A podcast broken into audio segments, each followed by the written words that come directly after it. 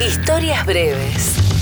Leyendas, mitos, mentiras y verdades del rock de acá, de allá y de todas partes.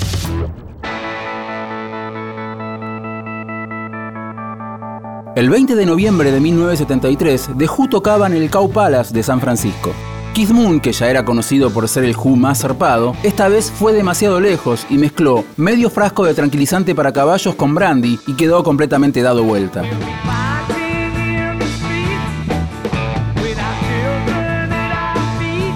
Cuando había pasado poco más de una hora de show, mientras tocaban Won't Get Full Again, Keith Moon se cayó de la tarima donde estaba la batería. El recital estuvo suspendido por media hora. Después de recibir ayuda de los plomos de la banda, Moon pudo recuperarse y volver a sentarse tras los parches. Pero el baterista se desmayó por segunda vez y fue nuevamente retirado del escenario.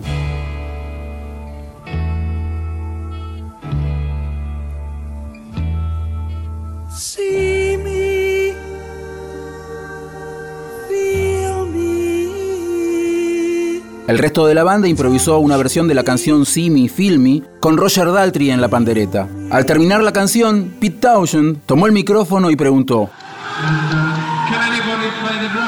¿Alguno de ustedes sabe tocar la batería? Los fans pensaron que se trataba de una broma, pero Pete insistió.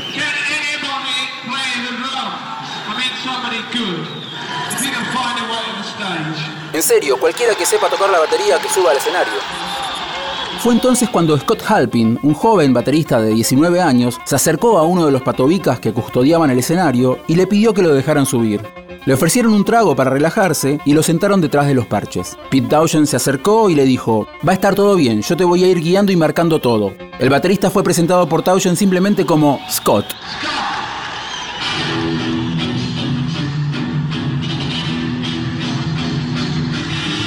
Tocaron tres temas y el recital se dio por terminado. Scott saludó al público junto con los otros Who, fueron a los camarines y le regalaron una campera con el logo de la banda.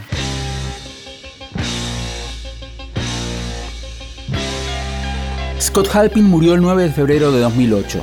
La campera con el logo de The Who se la robaron unos meses después del recital que le dio sus 15 minutos de fama. Historias breves. Texto e informe Leo Acevedo. Edición Ignacio Guglielmi. Una producción del área de medios digitales de Radio Nacional.